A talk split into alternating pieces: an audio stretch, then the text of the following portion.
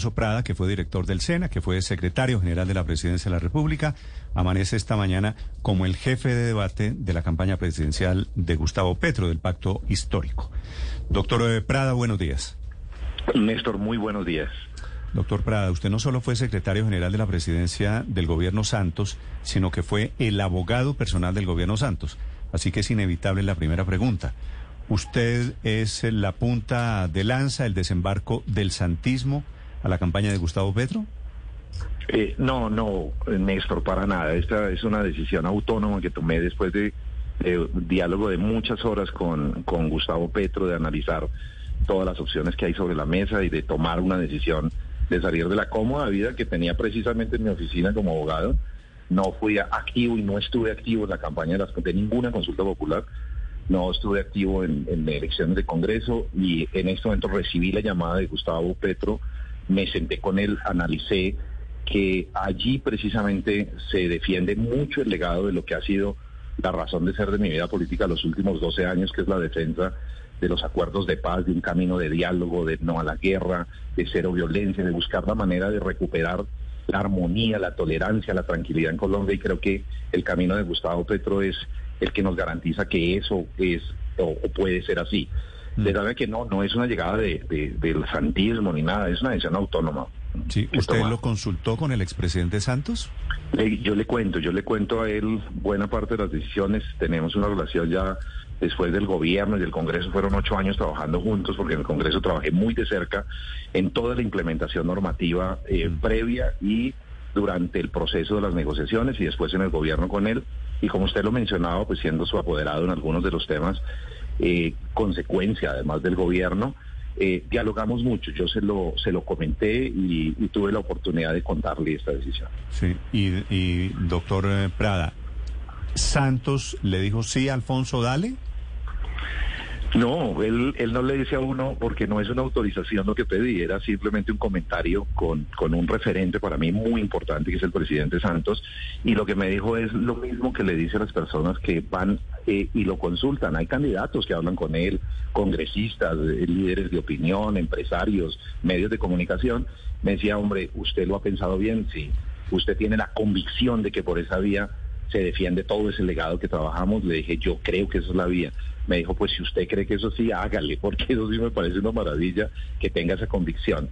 Eh, él, él apoya las iniciativas que defiendan precisamente lo que para él es un orgullo, que es un legado de la paz, pero no solamente de la paz, sino también eh, su legado en materia de lucha contra la pobreza, de protección del medio ambiente y de un desarrollo económico sostenible y mm. responsable. Doctor Prada, entiendo que usted hace aquí toda clase de elogios de Petro, pero cuando Petro fue alcalde de Bogotá, a usted le parecía muy mal alcalde. Si le parecía eso, ahora, ¿por qué cree que él puede ser buen presidente? No, yo mantengo diferencias con él y ayer él lo evidenció en la presentación. Tenemos eh, diferencias en torno a temas urbanos, en torno seguramente a temas económicos, vamos a ir seguramente superando ya, pero tenemos coincidencias muy fuertes, así como lo critiqué muy duro en su gobierno y espero que en eso haya mucha madurez en el segundo gobierno, mejor gerencia, etcétera, y en eso queremos contribuir los que hemos tenido alguna experiencia de gobierno. También identifico que he tenido una historia con él. En el 2014, cuando yo terminé mi paso por el Congreso, salía hacia el jefe de debate de la campaña del presidente Santos a su reelección. Y entre primera y segunda vuelta fui yo quien recibió el apoyo del equipo que es de, de Gustavo Petro en Bogotá, siendo el alcalde que entró a apoyar en la segunda vuelta toda esta iniciativa por la paz de Colombia que representaba el presidente Santos. Y cuando salí también del gobierno a ser eh, director de la campaña del plebiscito en el 2016, usted nos imagina la importancia del apoyo de la izquierda democrática y de Gustavo Petro en ese momento para lograr ganar en Bogotá. Perdimos por una diferencia de menos del 1% a nivel nacional, pero eso allanó un camino de relación y de diálogo que seguramente no es muy público, pero que mantuvimos con sectores de izquierda democrática y con el propio Petro, que nos permite hoy ser muy coherentes en encontrar que allí hay unos antecedentes que nos permiten tener seguridad de que hay un canal cierto de defensa de un legado y de defensa de un propósito de paz y de justicia pero, social. ¿no se sorprende usted un poquito estar ayer como estaba en la misma tarima al lado de petristas que consideraban que usted era corrupto, que usted se había robado el SENA? Eso fue lo que le dijeron. ¿no? El ladrón que se robó el SENA, corrupto que se robó el SENA. y usted pensaba que esos señores habían administrado mal Bogotá y ahora ese pedacito de la historia se les olvidó a todos? El hecho de que me llamen Julio yo creo que me permite pensar con mucha claridad, porque así además me lo mencionó Gustavo Petro, eh, me permite pensar que ellos también están bien informados, en la medida en que precisamente en el entorno de esos, de esos momentos de acusaciones de, las que fui objeto y víctima, eh, ellos fueron muy agresivos conmigo, como yo lo era con ellos en, el gobierno de, de izquierda en Bogotá. Pero han habido decenas de fallos de la Procuraduría y de la Contraloría y uno muy reciente que fue comentado aquí en, en Blue de la Fiscalía General de la Nación, que no solamente reconoce que hubo un manejo impecable de la administración y de, las, de los recursos públicos en el SENA, sino que además tuvimos estándares muy superiores a la media de exigencia para los procesos de contratación, lo que garantizó que jamás se perdiera un peso en mi administración. Yo lo único que tengo es el honor y la dignidad de mi vida para aportar en esto y, y, le aseguro, Néstor, que eso fue analizado por ellos para invitarme a asumir esta jefatura de debate. También que las peleas que hemos tenido claramente están superadas, pero además tenemos propósitos superiores hoy por el futuro del país. Sí, eso, eso está claro sobre sus procesos, pero no solamente es Gustavo Bolívar, también está allí el senador petrista Wilson Arias, que son alfiles de Gustavo Petro, que lo, lo cogieron a usted, cogieron su nombre y dijeron, pues obviamente hicieron el recuento de sus procesos penales. ¿Se siente definitivamente cómodo usted compartiendo eh, tarima, compartiendo espacio con estas personas que hicieron señalamientos muy fuertes hacia su nombre? No, los dolores siempre quedan. Yo creo que todos somos seres humanos. Es decir, de pedirme que yo, digamos, yo perdono, pero no olvido. Y seguramente ellos también. Pero lo valioso de esto, digamos, es ser capaces de superar dolores personales y entender que tenemos un propósito común que nos une por encima de diferencias.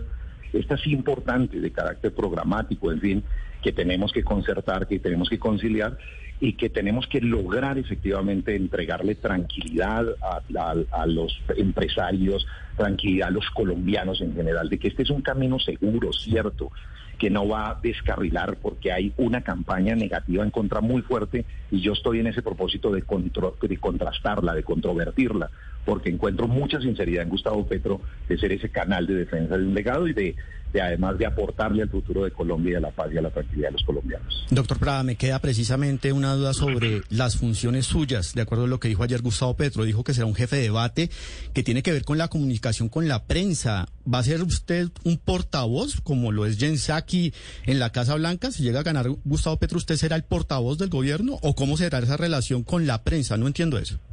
No, para nada estoy pensando en eh, ninguna posición en el gobierno. Lo único que estoy pensando es cómo contribuir, eso sí, en este debate con los medios de comunicación, el que estamos haciendo, y les agradezco mucho esta oportunidad, es contribuir en este debate a transmitir precisamente ese mensaje de con la experiencia que tenemos y la opinión que tengo sobre la campaña de Gustavo Petro y la, tranquilidad que produce no, eh, no dejarse influir o influenciar como hemos sido víctimas en campañas anteriores, por el miedo, por los mitos, por las mentiras, sino por la tranquilidad de que tenemos un hombre que se ha movido estos últimos 30 años en la institucionalidad, que ha sido un senador ejemplar, que fue un alcalde que con todas las críticas que yo mismo le hice, era respetuoso y ha sido respetuoso de la institucionalidad y se ha sometido a los procedimientos democráticos que no va a bajo ninguna circunstancia a salirse de ese marco constitucional. Y por eso creo que esa certeza que me da a mí el camino cierto de construir por ahí caminos de paz y tolerancia en Colombia y de desarrollo, de progreso, de justicia social, es lo que quiero transmitir y es una de las funciones que voy a tener efectivamente. Sí, dice usted precisamente que quiere, lo que quiere hacer es contrarrestar esa campaña negativa muy fuerte y que espera además que Gustavo Petro no se deje influenciar por, ni por el miedo, ni por los mitos, ni por las mentiras. ¿Y ustedes van a hacer lo mismo? ¿No van a sembrar ni mitos, ni miedos, ni mentiras? Es la idea, es la idea. Es decir, hacer una campaña leal, seria, siempre la hemos hecho y hemos más bien sido víctimas de ella, pero muy, muy importante que sea de todos los lados. Yo sí convoco a la tranquilidad en la campaña, a la lealtad de los argumentos y a la decencia en el ejercicio de la política.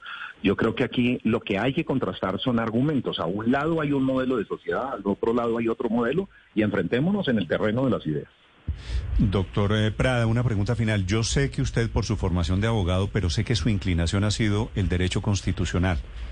Y quiero preguntarle si usted como constitucionalista, como abogado y litigante que ha sido, ¿Usted cree que Petro tiene la intención, puede llegar, en caso de que sea elegido presidente, podría cambiar la constitución? Petro no puede, no tiene ninguna competencia, no tiene ninguna función constitucional que le permita cambiar la constitución. Él está totalmente sometido al imperio de la constitución y la ley. Y no tiene ninguna posibilidad de hacerlo. La única, no hay sino tres mecanismos para cambiar la constitución en Colombia que es eh, el mecanismo del Congreso de la República a través de un acto legislativo y usted vio cómo quedó conformado ese Congreso. Armar una mayoría no va a ser sencillo para nadie, las mayorías están incluso armando las reducidas en términos de número que no va a permitir mayorías calificadas contrario. de la Constitución. Al contrario, todos los gobiernos, inclusive del que usted hizo parte, han armado mayorías. Y, Petro, y Petro arranca con la bancada parlamentaria más grande en la historia de Colombia. Sí, pero que solamente le dan 20 congresistas de 108 en el Senado de la República, es decir, tan solo menos del 20%. Tiene una gran influencia pero no tiene una mayoría aplastante que le permita tener mayorías calificadas como lo exige la constitución política. Pero le digo en el gobierno que usted menciona, en el que yo pertenecí, claro que teníamos la unidad nacional con el partido de la U, con cambio radical, el Partido Liberal y el Partido Conservador, una mayoría aplastante y perdíamos, perdíamos reformas constitucionales. Usted recuerda la última de las curules de paz que nos tocó casi que litigar en los tribunales para poder ganarla, ya después del gobierno, porque no fuimos capaces de lograr el voto adicional que le diera tranquilidad. Finalmente lo ganamos en los tribunales pero incluso con un gobierno con tanto apoyo, reformar la Constitución es casi imposible. Pero es una cosa difícil. con su formación de constitucionalista, ahora que está montado en el barco del pacto histórico, ¿usted cree, no ve en Petro en ningún riesgo constitucional? No, veo mucha estabilidad y ese es uno de los mitos que creo que hay que desdoblar completamente. Lo veo es concentrado en defender la constitución del 91, volverla eficaz, garantizar los derechos sociales a la salud, a la educación, a la lucha contra la pobreza, el cambio climático, el medio ambiente, lo veo es, incluso uno de sus orgullos es haber sido parte de quienes convocaron la constitución del 91, haber sido parte con ese movimiento de reinserción precisamente y reincorporación del M19 en su época, que fue protagonista fundamental de la redacción de la constitución del 91, y lo veo como un hincha y defensor de la constitución del 91. Bueno, pues me alegra que así sea, eso debería producir algo de tranquilidad. Gracias, doctor Prada, muy amable. A usted, Néstor, muchas gracias. gracias